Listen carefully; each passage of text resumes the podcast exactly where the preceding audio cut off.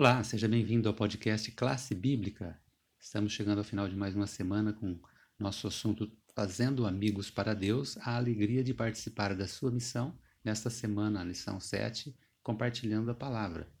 Repetindo para você aquele verso especial, agora com uma visão que você está tendo já melhor, depois de estudar os dias anteriores. Assim será a palavra que sair da minha boca.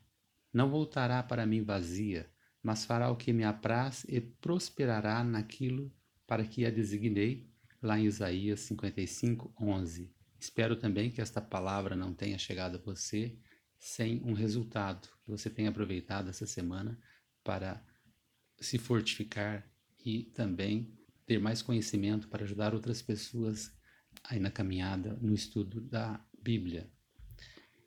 Revisando rapidamente, dando um flash aqui de cada dia. No domingo, símbolos da palavra de Deus. Depois, na segunda-feira, vimos o poder criador da palavra de Deus.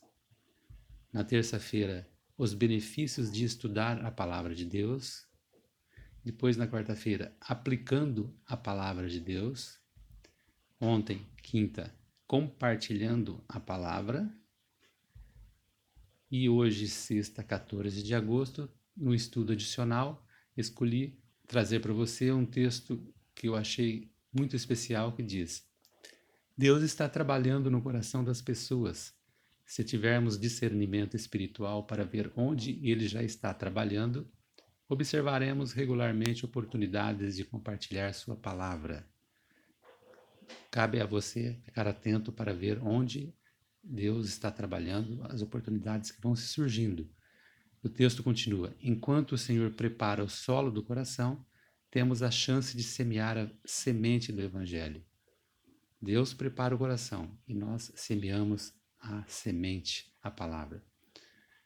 O Espírito Santo preparou o coração de Nicodemos, da mulher no poço, da mulher com fluxo de sangue, do ladrão na cruz, do centurião romano e de muitos outros a fim de receberem sua palavra antes que Jesus os encontrasse. Observe então aqui temos a ação do Espírito Santo primeiro preparando o terreno e Jesus depois vem ao encontro. Por meio das circunstâncias da vida e das impressões do Espírito Santo, elas estavam preparadas para receber a mensagem de Cristo. Qual é o seu e qual é o meu papel? Através da submissão à vontade de Deus, para que o Espírito Santo possa nos usar e preparar o terreno para que Cristo possa entrar na vida das pessoas recebendo assim a mensagem de Cristo. Essa é a nossa missão e é o objetivo de Deus para a minha e para a sua vida.